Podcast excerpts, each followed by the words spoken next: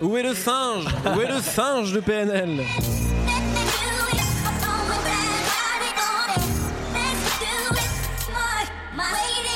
Bonjour, bonsoir à tous, bienvenue dans un nouvel épisode de No Fun, votre podcast musical hebdomadaire exceptionnellement enregistré à la maroquinerie. C'est déjà le mois de décembre, ça sent déjà le sapin de Noël, la dinde, la bûche et l'alcool bon marché un petit peu en avance. No Fun célèbre les fêtes de fin d'année avec un numéro spécial dans lequel nous allons dévoiler nos coups de cœur de 2015. Une cérémonie au coin du feu pour oublier les tragédies qui ont rythmé les 12 derniers mois et ne se, et ne se souvenir pardon, que de l'exceptionnelle production musicale que les artistes nous ont offert. Pendant une heure, enfin un peu moins maintenant parce que nous avons un peu de retard, nous allons évoquer nos albums favoris de l'année écoulée, les artistes que nous avons découverts et en lesquels nous plaçons tous nos espoirs, ainsi que les événements qui ont le plus retenu notre attention. Avec Nicolas Pellion, Raphaël Dacruz et Aurélien Chapuis, nous mettrons également nos plus jolis bonnets de Noël pour vous offrir des t-shirts, des CD et des places de concert durant différents blind tests. Et on commence tout de suite avec notre album de l'année, tout genre confondu.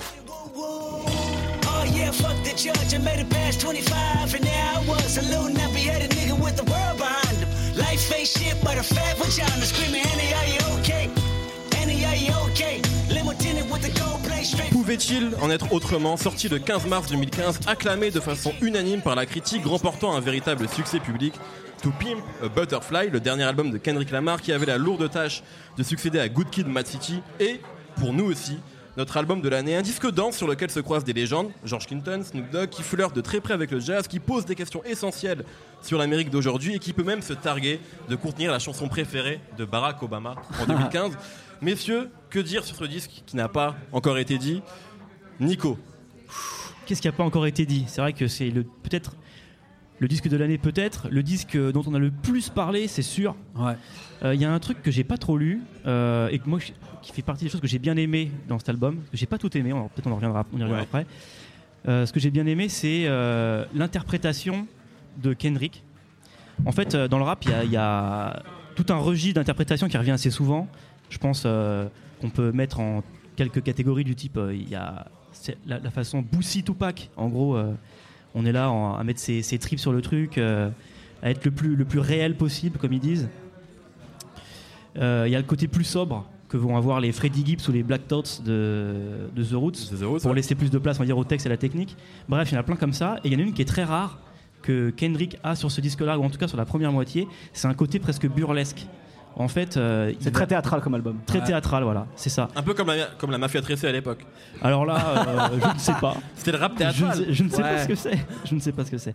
Non, mais un côté voilà où les émotions sont euh, sont exagérées en fait. Et Il y a beaucoup de mise en c'est scène. vrai côté côté théâtral un peu. Moi, ça me fait un peu penser au personnage de- d'Alice au pays des merveilles.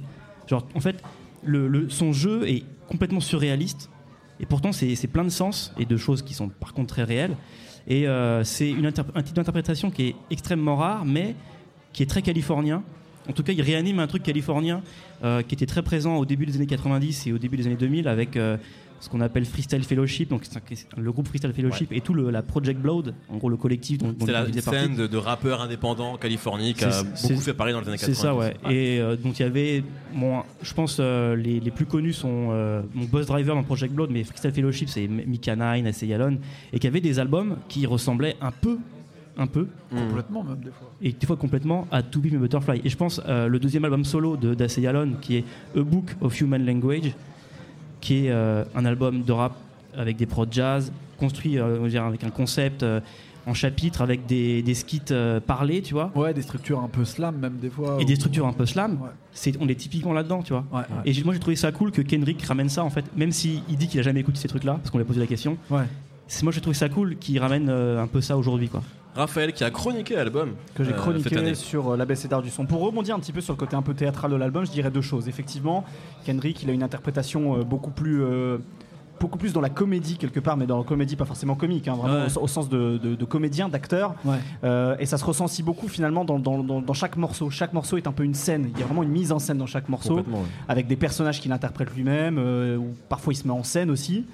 Et euh, quelque chose qui ressort beaucoup justement sur ce côté euh, plus, euh, plus théâtral, c'est les clips, je trouve, de, de cet album qui sont beaucoup plus réussis Bah, que, que les clips complètement. pré- Sur- précédents. Sur, Good Kid, Mad City, même sur euh, Section 80, c'est vrai qu'on a souvent reproché à Kendrick d'avoir des clips un peu mous. Et là, pour le coup, euh, même celui de l'interlude For Sale est un Ouais. clip exceptionnel. Bien sûr. Et, euh, et, euh, d'ailleurs, ça, ça se voit puisque euh, sur, euh, sur les accolades, les, euh, les récompenses de fin d'année, beaucoup de sites américains mettent en avant euh, le clip de Alright, qui, euh, qui- où Kendrick un petit peu se sublime justement dans, dans cette interprétation, dans, la, dans, dans cette façon de se mettre en scène. Et, euh, et complètement, il a, il, a, il a travaillé son image à la fois sur disque et aussi euh, sur scène sans doute. On n'a pas encore eu l'occasion de le voir en France, mais en tout cas sur vidéo. Nemo Ben, moi, je me reconnais tout à fait dans ce que dit Raph parce que euh, l'album, aux deux premières écoutes, on va dire au début, j'avais du mal à rentrer dedans pour ce qu'a évoqué Nico. Ça me rappelait beaucoup euh, les The Roots avec les phases avec beaucoup de slam, euh, des Solo Quarians, enfin tout ce qui avait été euh, évoqué à l'époque. Mais quand il y a eu les clips et euh, les vidéos, la mise en Mhm. scène en fait qu'il avait, c'est là que j'ai vu vraiment euh, où il voulait aller, la direction avec qu'il voulait prendre. Et le fait qu'il ait rajouté finalement comme des petits courts-métrages à chaque fois, c'est ça qui rend le truc fou. le- la phase où il dit on va, on va le faire avec Terry Crews là, où il dit on va le faire, on va le faire, on va montrer un truc fou. Et il arrive en fait, il fait de la, de la comédie de Benny et tout pour dire genre c'est ça que vous voulez des noirs et tout ça. Enfin, moi c'est là où son propos je l'ai vraiment compris en fait. Ok, juste Je parce que effectivement, vous avez- Raphaël a mentionné le clip de All White, qui est Ouais. aussi devenu euh, un emblème pour toute la jeunesse euh, noire américaine, qui a scandé euh, ce morceau. euh, Dans les, dans les, effectivement, dans les manifestations contre les violences policières, Exactement. ils Et ont ça- repris le refrain en fait. We Exactement, gonna ouais. be alright, et ça est revenu euh, fréquemment. Ouais. Et, et ça, ça, du coup, ça fait lien également avec ben, un des thèmes de l'album, qui est la question noire aux États-Unis, qui Ouais. arrive, c'est un album qui arrive aussi à un moment important. Est-ce que euh, on peut décorer, enfin, on a vraiment l'impression que sur ce disque-là, il y a effectivement la musique, euh, l'ensemble des collaborateurs qui ont fait cet album une réussite, mais c'est vraiment, on peut pas le décorer de l'actualité et, euh, du moment où cet album est arrivé, quoi. C'est ça qui est intéressant, c'est que Kendrick, pour le coup, il a vraiment pris conscience, à mon avis, qu'il était un vecteur super important. Et plutôt que de faire un peu le mec dans sa tour d'ivoire et tout, qui va garder un peu l'esprit, genre je suis la nouvelle star et je vais en faire mon truc personnel. En West. fait vraiment, voilà, comme Kanye West pourrait faire, justement, très ego trip, très euh, tourner lui vers les gens. euh, vers lui, enfin les gens vers lui, lui c'est plutôt l'inverse qu'Henrik Lamar, c'est tu sens qu'il a voulu faire un, un projet, à mon avis c'est pour ça que ça touche beaucoup de gens aux États-Unis et dans le monde, c'est que ça parle beaucoup euh, de questions qui sont compliquées, de société, euh, et que euh, il est, il a vraiment, c'est là que je vois qu'à mon avis il va devenir une star euh, euh, importante qui va souvent être référencée, qui va être dans tous les médias. Ah, C'est déjà le cas. C'est déjà- Ouais. On a l'impression que Kendrick c'est déjà la référence du rap actuel, c'est-à-dire que tout le monde cite Mais- Kendrick comme le, me- comme si c'était, il y avait déjà plus de débat quoi. C'est déjà le rappeur le plus influent de sa génération en fait. On a Ce qui est l'impression. intéressant, justement, je trouve que c'est pas uniquement pour sa musique, parce que moi, à mon avis, son album, il n'est pas anecdotique, loin de là, mais on va peut-être moins s'en rappeler. Ce qu'on va se rappeler, c'est sa position en tant qu'artiste, qui est différente de toutes les positions qui ont pu être prises cette année par des grosses stars, en fait. Nico? Bah moi, pour moi, c'est un peu le- un des bémols de l'album. C'est qu'à mon avis, euh, on a un peu exagéré ce côté-là. C'est-à-dire que Kendrick, il est ni Malcolm X, euh, ni euh, Martin Luther King, évidemment. Non mais il est Tupac quelque part. Et ben même pas non plus. Moi, ce que j'ai, en fait, j'ai préféré la première partie dans laquelle euh, il, est- il raconte plus comment il est pris dans un peu dans l'adrénaline du succès, comment il l'utilise pour des fois faire un peu de mal aussi, et euh, comment il est complètement paumé là-dedans, parce qu'effectivement lui, il s'en sort alors qu'il en voit d'autres qui, qui marchent pas. Et ce qui m'intéresse plus, ce qui me plaît plus, c'est cette partie où finalement il parle de ce qui lui arrive lui personnellement.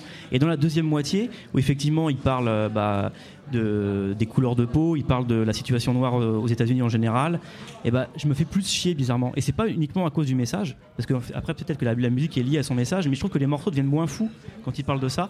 Et, euh, Bien plus- ouais. et tout ce qui se passe après cette deuxième moitié, ça me fait un peu chier. Et en plus, le- et puis euh, c'est là qu'il y a tous les, tous les trucs un peu concepts où les, on a l'impression que les morceaux reposent sur les concepts et du coup ils sont moins, moins agréables à écouter, j'ai envie de dire. Raphaël.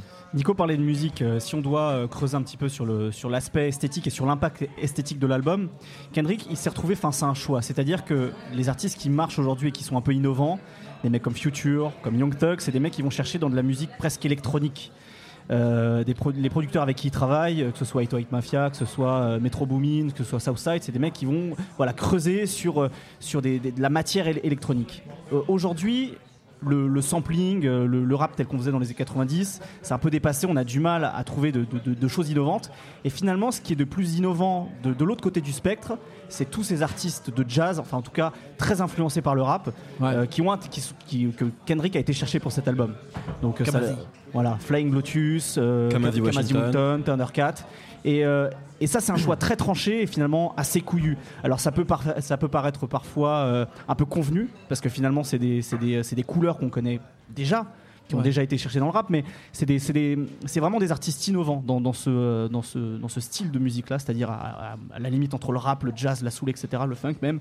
Et, euh, et finalement, je pense que c'est la décision la plus, la plus judicieuse qu'il ait pu faire pour ce disque et la raison pour laquelle cet album aussi va marquer.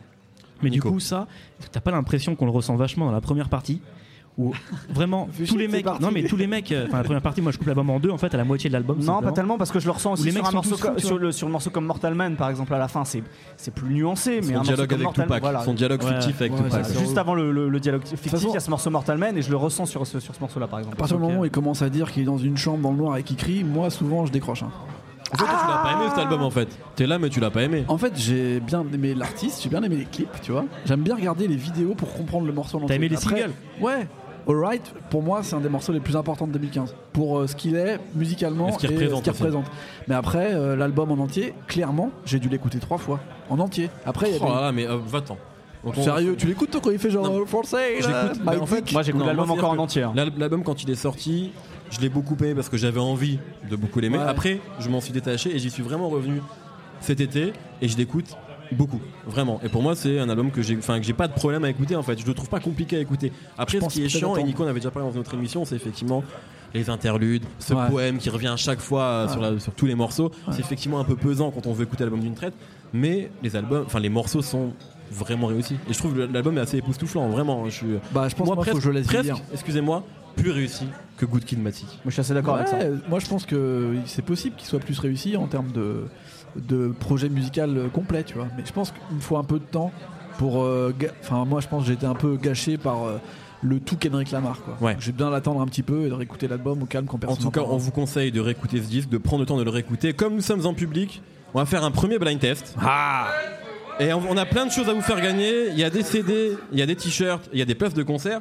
Alors, je vais demander à Cédric à la technique. On va enchaîner. La question est très simple. On va mettre un morceau de Kendrick. Il suffit juste de nous dire qui a produit les titres. Et le les premiers qui, qui- on a on a trop de choses. Donc les premiers qui répondent euh, gagnent, euh, gagnent ce qu'ils veulent d'ailleurs. C'est parti. Bravo Une bonne réponse de Cramp, très très rapide. Alors je le précise, Cramp, euh, astronaute, pardon, euh, producteur d'Orléans qui a produit Untitled qui n'est pas sur l'album finalement. Et Cramp, grand producteur français, une sorte de jeune génie. Bravo, bravo, Bravo à Cramp, bravo Quelle rapidité C'est truqué ce jeu. On le connaissait, on le connaissait.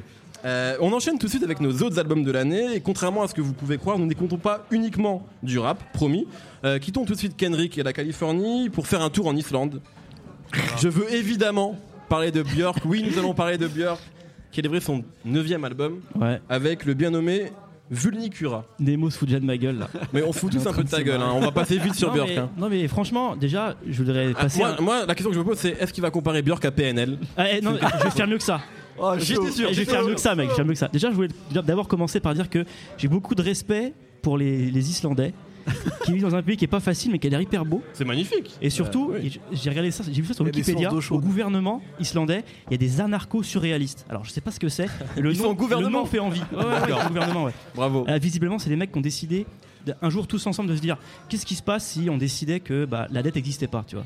Ils l'ont fait, puis pouf, elle n'existe plus. Euh, franchement, ça assez Donc cool. déjà, il y a un respect de Tu principe vois, pour ces de principe, il y a un respect, tu vois.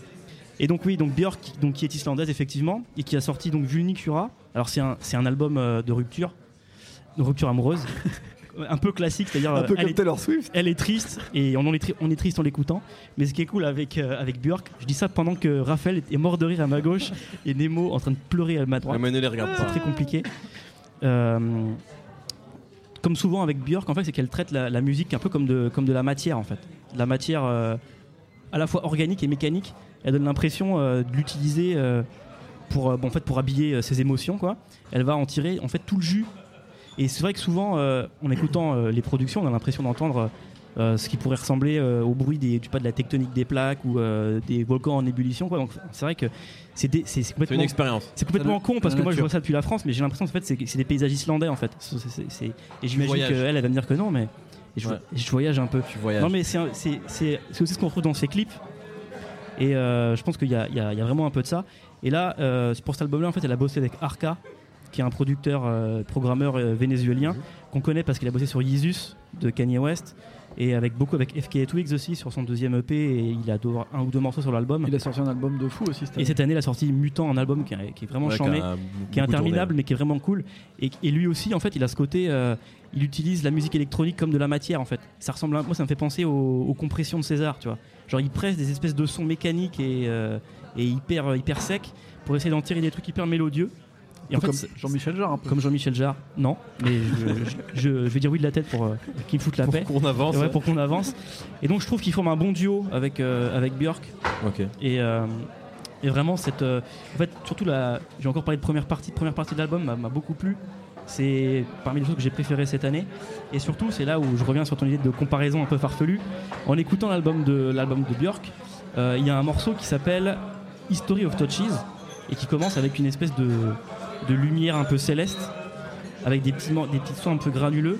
Et je me suis rendu compte que c'était le même son qu'au début de Knocked Off de Young Thug sur Barter 6. Oh. Et du coup, je me demande si Young Thug et Björk ne viennent pas de la même planète, ou, en- ou je sais pas, ou du même fond marin. La nouvelle ou- planète qu'ils ont découvert, c'est ce qu'ils disaient dans C'est ça, ouais. un truc anarchiste. Et du coup, j'ai un vœu pour 2016, c'est qu'il y a un morceau entre Young Thug et Björk. Eh ben magnifique. Ce serait exceptionnel. ah. Et ben en attendant que Young Thug et Björk connectent, on va écouter un extrait de Björk tout de suite.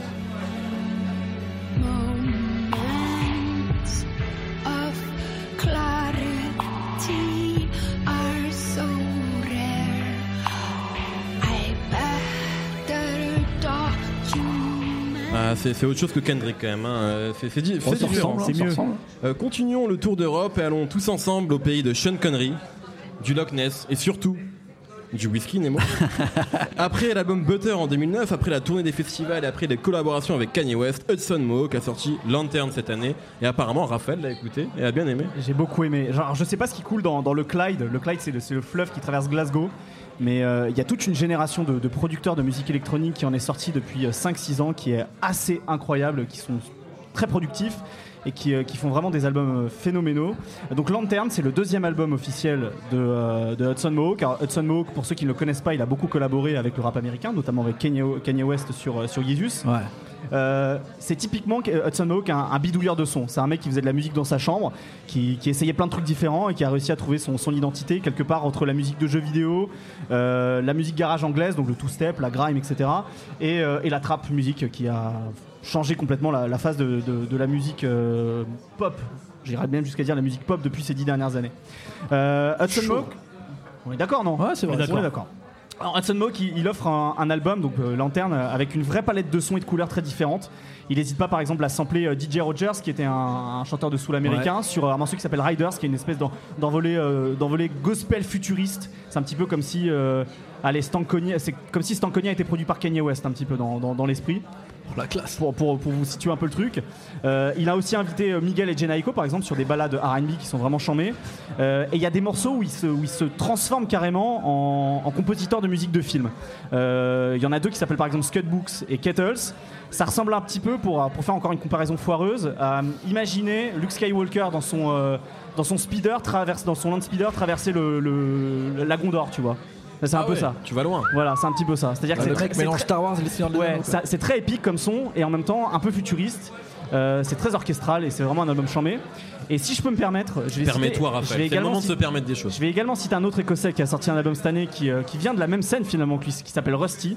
Euh, il a sorti son troisième album qui s'appelle Even If You Don't Believe. Et en fait, c'est un peu le contraire de, euh, de, de Hudson Mohawk, c'est-à-dire que lui, c'est la même teinte pendant tout l'album, c'est-à-dire que c'est un espèce de rose fluo très criard, euh, mais euh, il arrive à, à- à- à- à en faire des nuances à chaque morceau. Alors parfois, c'est un peu kitschouille, un peu comme, comme la pochette de l'album. Si un jour vous voyez la pochette de l'album, c'est un espèce de truc rose fluo où il y a des nuages et une tête de bébé phoque. C'est n'importe quoi. D'accord. Euh, mais par contre, voilà, c'est un, c'est un- c'est un album qui, qui, qui fout une patate monstrueuse et qui est très onirique finalement.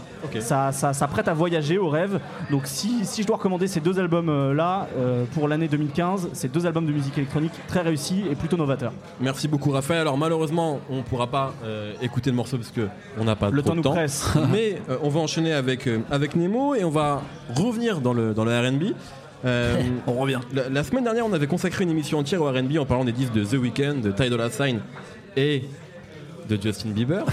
Euh, une émission qui souffrait d'au moins deux oublis. L'album de Jeremiah qui a eu la bonne idée de le Sortir. le lendemain de notre enregistrement, l'enfoiré, et celui de Abby Dijon, Alors, Abby Dijon.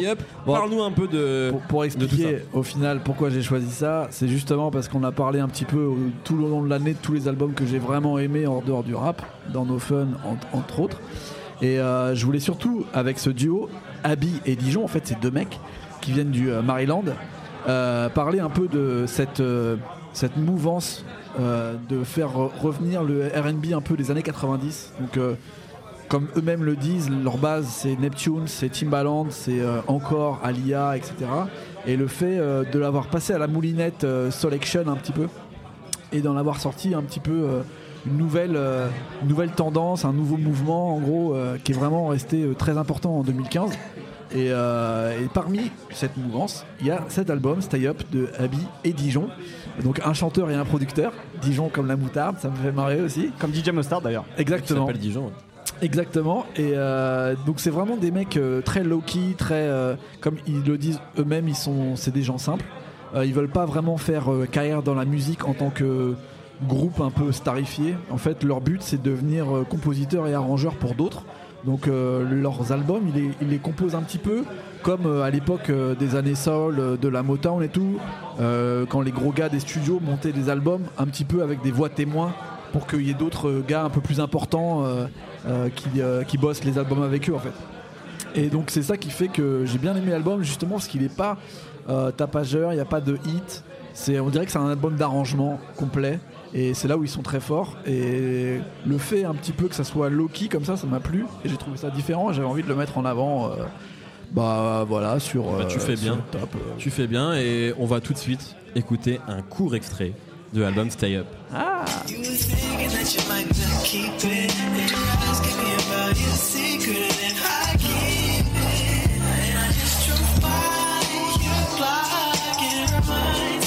Alors c'est l'heure du deuxième, du deuxième blind test, pardon. Restons dans le RB. Alors je m'adresse au public qui est là. Euh, nous avons des t-shirts, des CD, des places de concert. La question est très simple, très très simple. Sur le morceau que nous allons jouer, quel est l'artiste qui chante avec The Weeknd, sachant que cet artiste a également sorti un album cette année, puisqu'on reste dans le thème 2015. C'est parti. C'est pas. Nul Non Ils sont pas bons le public cette année. hein.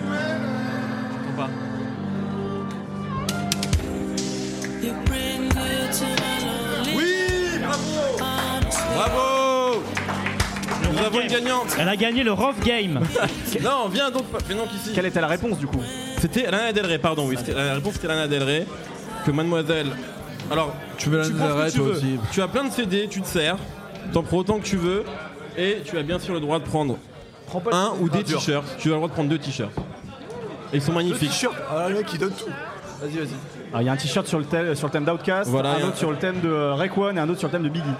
Non, euh, Outcast il a été pris, je crois. C'est big. Non, mais il y en a deux, Outcast.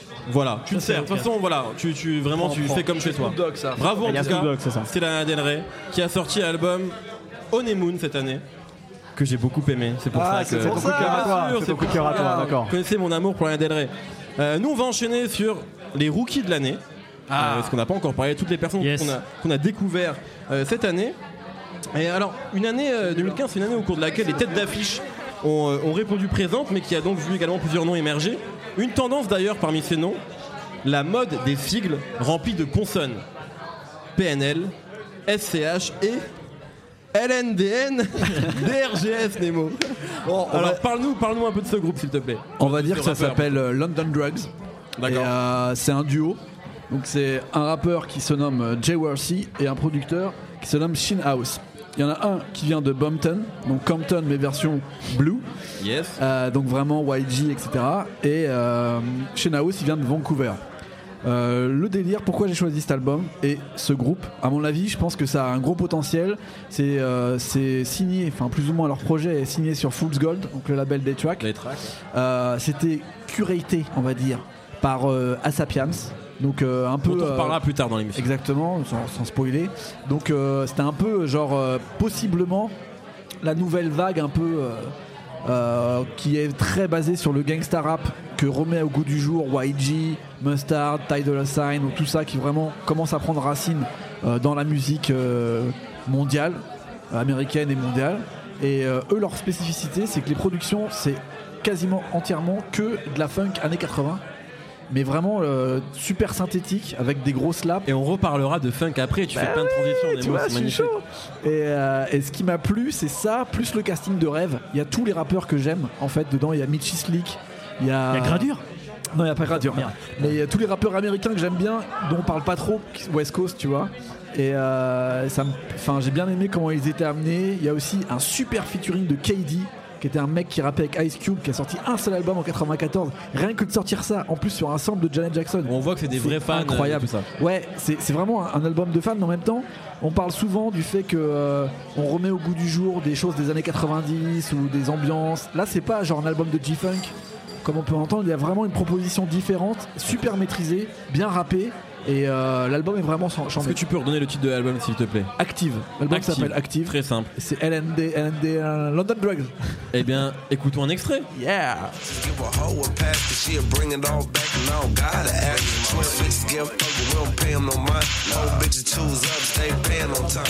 Alors, il vient de Floride, il est déjà dans le radar de Drake.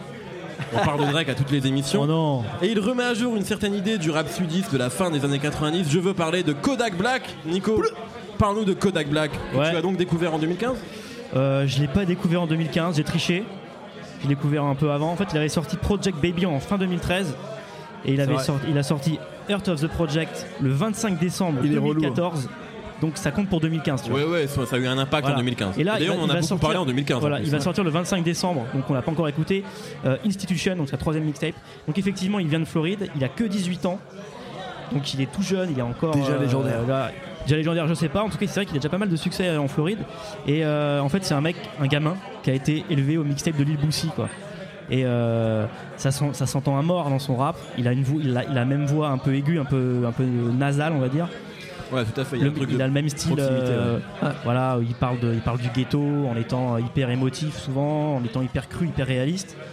Et euh, ce qui est cool, c'est qu'il a une façon de rapper qui est pas du tout celle qui est à la mode euh, aujourd'hui. Ça fait plus penser effectivement aux rappeurs de Louisiane des années 90, donc Cash Money.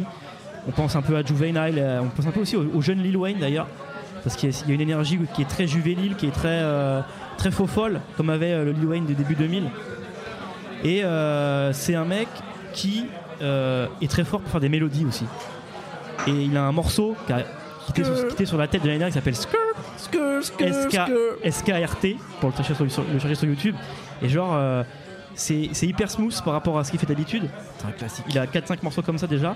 Et euh, c'est vrai que c'est c'est un méga tube. Moi, c'est le son que j'ai le plus écouté de toute l'année. Moi aussi. C'est Oh. franchement, ouais, Devant le monde ou rien devant le monde ou rien. Ok. Ouais. Devant- Égalité avec Simba alors. Égalité avec Simba. mais devant ok. le monde ou rien. Et ouais, ouais, et vraiment, ce, donc ce petit-là. Après, le problème, comme beaucoup de rappeurs qui viennent de ce milieu-là, de ces milieux-là, c'est qu'il a énormément de soucis avec la justice. Donc, est-ce qu'il ferait une carrière? C'est qui tout double Ouais. En tout cas, pour l'instant, il est une espèce de, de pré-évolution Pokémon de, de JT Money ou Plies, des mecs de, de, Louisiane- de, de Floride. Et il- franchement, voilà, il a tapé dans l'œil de Drake, il a tapé dans l'œil de Earl Sweatshirt, de Kanye West, de Mick Mill. D'ailleurs, je crois que Earl a fait un tweet euh, par rapport au fait que Drake, justement, voulait Ouais. presque s'approprier un peu la Ouais, découverte ouais, de non, mais. Black. Enfin, en tout cas, il a dit que ça lui rendrait pas forcément service d'être co-signé par, euh, par. Drake. C'est vrai que c'est plus, plus un il, serait plus proche d'un Mick Mill par exemple dans, le- dans les styles. Et euh, pour parler d'un- autre rappeur qui, est- qui a été pareil co-signé par Mick Mill, c'est vrai que Shy Glizzy, il ressemble, ça, ça- c'est un peu le même, le vrai. même style quoi. Ouais. Et voilà, c'est un mec que je vais suivre l'année prochaine. Et j'espère qu'il va se tenir loin des ennuis pour pouvoir sortir des projets. Et se tenir loin de Drake aussi. Avec ça, les, ennuis, de c'est. Drake. À mon avis, euh, avec Drake, il n'y a aucune chance. Ils n'ont rien à voir. Ok. Non, Bah, écoutons rapidement un petit extrait de Kodak Black, s'il vous plaît. Sniper, so life. On no life. In the club, bopping with my niggas. Kodak pop. My love rocking on them chicks. On the money. À 26 ans, Leon Bridges, le chanteur texan, a déjà un tube avec Coming Home. Surtout, avec l'album éponyme, il a prouvé qu'il était capable de s'inspirer des plus grands chanteurs de soul sans tomber dans le plagiat de fans peu inspirés. Raphaël, c'est un de tes coups de cœur de l'année. C'est euh, en tout cas dans, dans- dans la musique soul, c'est vraiment le- mon coup de cœur de l'année. C'est vrai qu'on critique souvent le côté rétro dans le rap, par exemple. On parlait beaucoup de rap tout à l'heure, c'est souvent critiqué. On dit oh les mecs, euh, ils ils s'inspirent, ils pompent, euh, c'est chiant. Beaucoup Ah, moins. Joey Badass par exemple. Voilà. Beaucoup moins dans d'autres musiques, par exemple dans, dans la musique électronique. Quand Disclosure est arrivé avec ce délire dance années 90, on n'a rien dit. Euh, quand les Black Keys sont arrivés avec leur côté rock années 70, personne n'a rien dit. Et là, avec, euh, avec Leon Bridges, c'est un peu la même chose. Les gens sont un peu conciliants. Alors, je vais, je vais commencer par être critique avec Leon Bridges. C'est vrai qu'il ressemble beaucoup à Sam Cooke dans sa manière de chanter. Euh, mais bon, Sam Cooke, il a fallu qu'il trouve 10 ans avant de trouver sa voix et, à- et qu'il sorte de ses inspirations gospel pour, euh, pour faire des chansons comme You Send Me. Je me dis qu'à 26 ans, euh, Leon Ouais, il est Bridges, il a encore quelques jeune. années pour Il a trouver sa propre voix. Euh, ce ce qui est génial avec Leon Bridges, c'est c'est sa voix en fait. Il a une voix absolument soyeuse, absolument somptueuse. Et euh, il donne à, à des, à des chansons comme Twistin' and Groovin qui sont euh, très blues, qui donnent à des, à des ballades sur l'album, qui donnent à, des titres qui te font presque envie de reprendre euh, la DeLorean et aller à des, euh, fêtes de promo, euh, des balles de promo avec Marty McFly dans les années 50 ou les années 60. Euh, voilà, il, arrive à faire voyager dans le temps et dans l'espace. On voit vraiment le, l'Alabama, le, Mississippi, le, le Tennessee, la Géorgie d'une certaine époque. Alors, c'est un peu convenu d'une certaine manière, puisque un mec comme Raphaël Sadik, par exemple, qui, a- qui a décidé d'enregistrer uniquement en analogique à partir de, Way It en, 2000 en 2008, il l'a fait aussi avec les voix un peu saturées, euh, les voix soul un peu saturées. Mais il a tellement une voix magnifique, une interprétation superbe, qu'il a un potentiel vraiment euh, à exploiter. Et je pense que ça peut être une très grande voix de la soul dans les années qui viennent. Eh bien, nous allons tout de suite écouter un court extrait de Leon Bridges.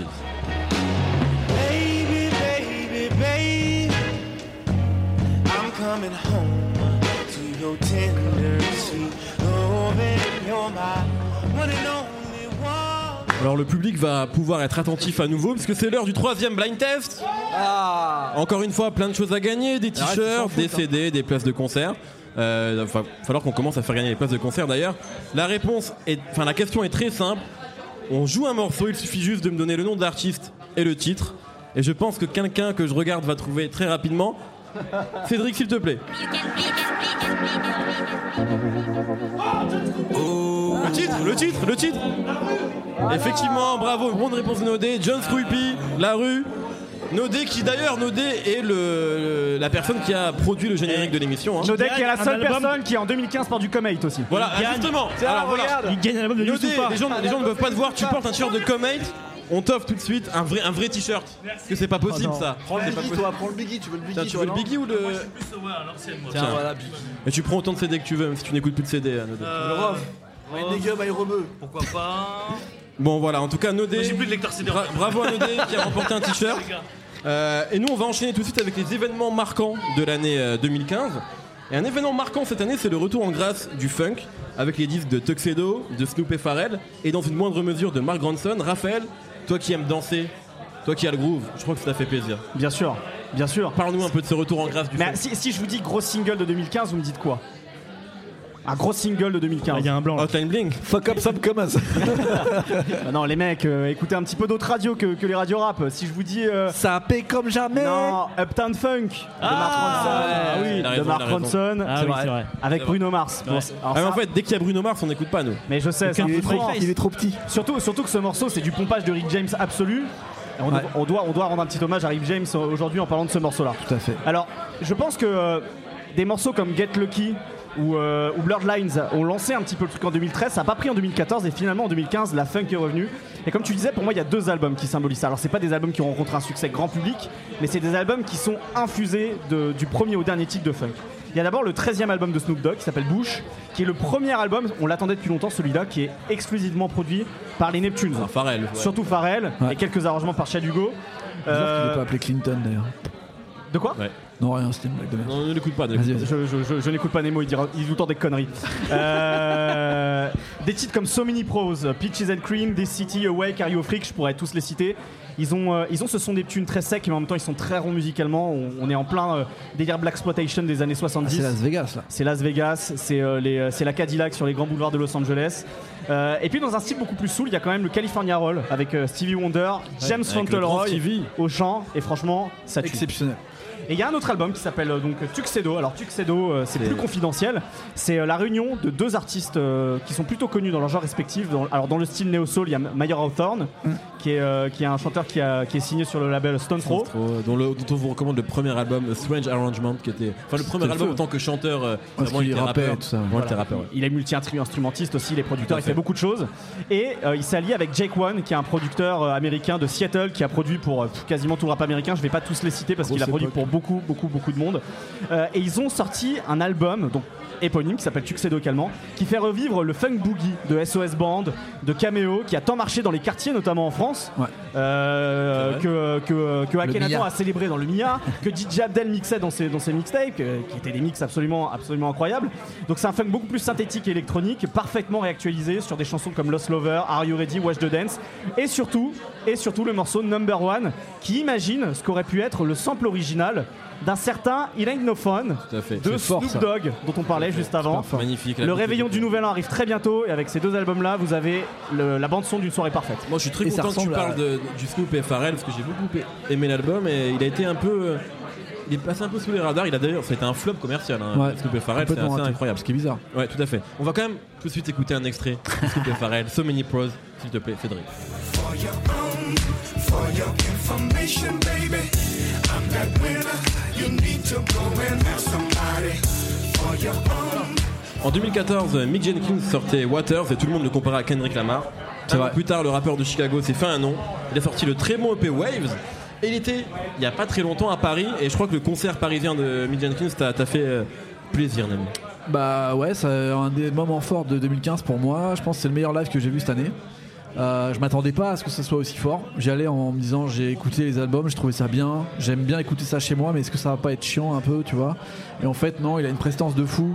Sa voix elle est incroyable. Euh, le, le set était super bien. Il y avait un batteur sur scène, il y avait un chanteur avec lui.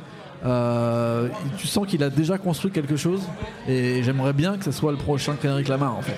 C'est-à-dire qu'il a une- vraiment une proposition, il a déjà un discours, il a déjà même euh, une formulation propre à lui avec Ouais. tout- toute son histoire autour de drink, drink more water. Ouais, de l'eau, en fait, c'est son concept. ouais, c'est la vérité en fait pour lui. la- L'eau, c'est la vérité et euh, ça devient presque des prêches dans, dans son dans, dans ses concerts. Mais c'est pas faire- Non, c'est l'inverse. Dit-il en buvant de la bière.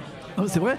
Parce que en fait, il essaye de rendre divertissant tout son concept un peu de genre euh, prêcheur, un petit peu qui me fait chier, de rappeur conscient, de genre euh, faut écouter la vérité, faut aller chercher les trucs à la source. En fait, il a vraiment ce mélange que j'aime bien du mec qui veut t'expliquer des trucs qui sont importants pour lui et en même temps qui prend des photos sur Instagram où il est sapé en petit bateau quoi. Et ça, je trouve ça cool parce qu'il arrive à, à être sur les deux tableaux et à, à vraiment bien fonctionner. Et le concert m'a mis une claque. Le gars tient du début à la fin. Il a une prestance incroyable. Il y a un morceau qu'il fait avec son pote de Chicago là qui s'appelle Gang Gang Gang Gang qui est juste fou de ouf. Le mec est arrivé, il a fait la tortue ninja, il a sauté, il a fait une roulade dans le public. Il a fait juste ça le mec. Il est arrivé, il a fait une roulade dans le public.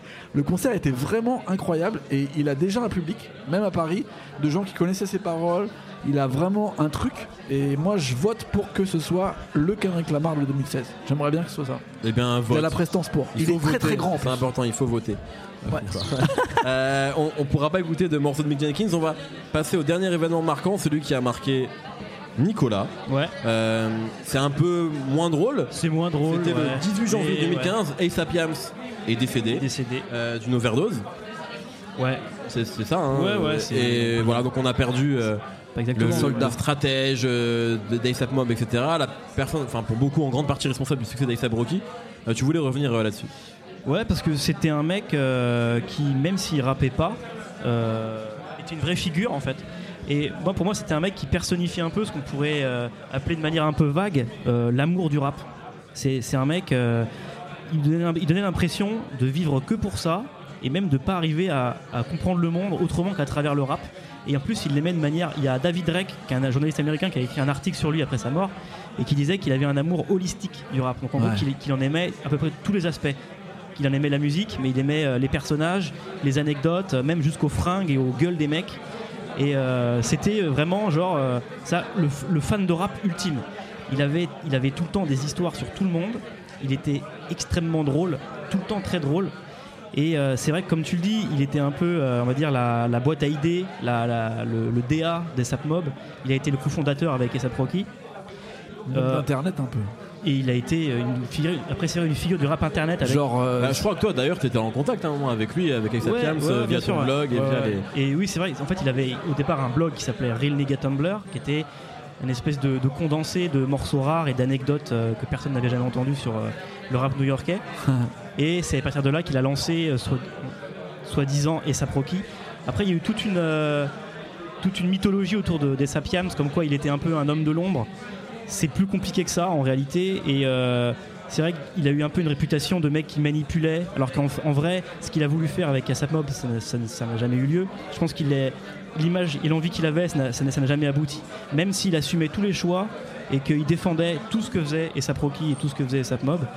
Et euh, ce qui est triste par-delà, euh, évidemment, enfin, ce qui, est, moins triste que le fait qu'il soit décédé, parce qu'il va beaucoup- manquer et qu'il était vraiment, euh, vraiment un mec cool, c'est que il était censé en fait devenir DA chez Sony cette année. Et le premier projet qu'il devait- qu'il était censé euh, tenir, et pour lequel il était censé être donc executive producer, c'était le premier album en major de Lil B, qui est euh, un rappeur. En fait, Rocky doit tout à deux, on va dire à Lil B et à Men- Men at Raccoons.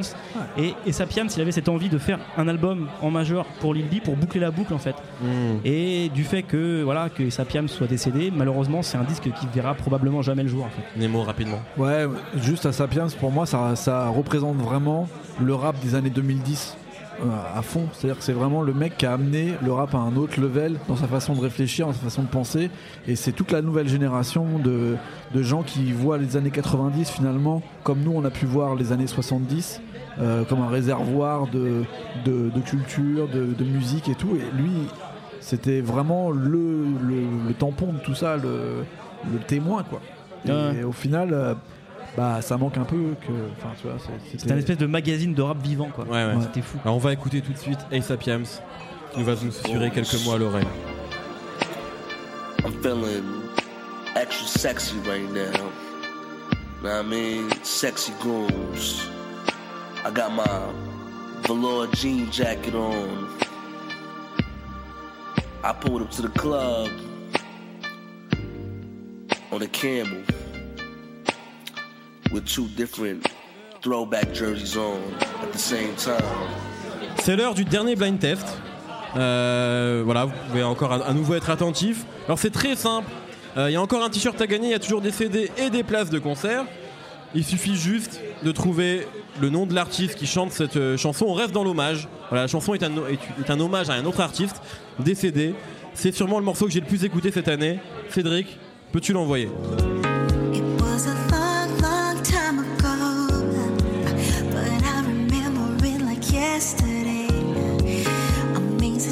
Personne ne trouve, je prends le t-shirt. hein. C'est dur, les gens galèrent, les gens disent.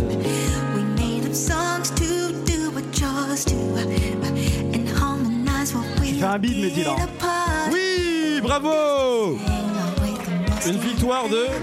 Peux-tu nous dire ton prénom, s'il te plaît? Samantha, viens, viens là, Samantha. Donc c'est quoi la les- réponse c'est au l'école final des fans. Les- les- la réponse, pardon, bien sûr, c'est Janet Jackson. Broken Hearts Hill sur son dernier album, un morceau hommage à son frère décédé, Michael Jackson. Tu as droit à un CD de Rof. Je sais que tu adores. Un t-shirt? Non, tu Non, veux pas elle veut, elle veut juste CD, mais elle va, elle va trier. Prends ce que tu veux. Prends tout ce que tu veux. Non, prends ce que tu veux. Tu veux aller voir la MZ en concert, voilà. T'as gagné deux places pour la MZ et pour la prochaine soirée Horizon également. Euh, merci beaucoup à Sam- Bravo à Samantha quand même. Bravo à Samantha, bravo, Bravo. J'ai pensé que personne ne trouverait, j'ai- eu un peu peur. Euh, bah écoutez messieurs, il s'avère que notre, notre temps est écoulé. Euh, merci à Nemo.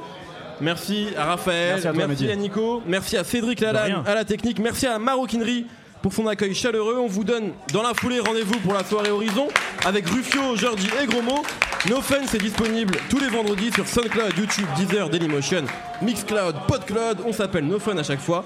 Rendez-vous très bientôt pour un rewind consacré à A Tribe Called Quest, le plus grand groupe de toute l'histoire de la musique mondiale. On peut le dire, on s'accorde là-dessus? On s'accorde là-dessus. on s'accorde là-dessus. En attendant, on vous envoie beaucoup d'amour. On vous souhaite à tous d'excellentes fêtes. Salut Bisous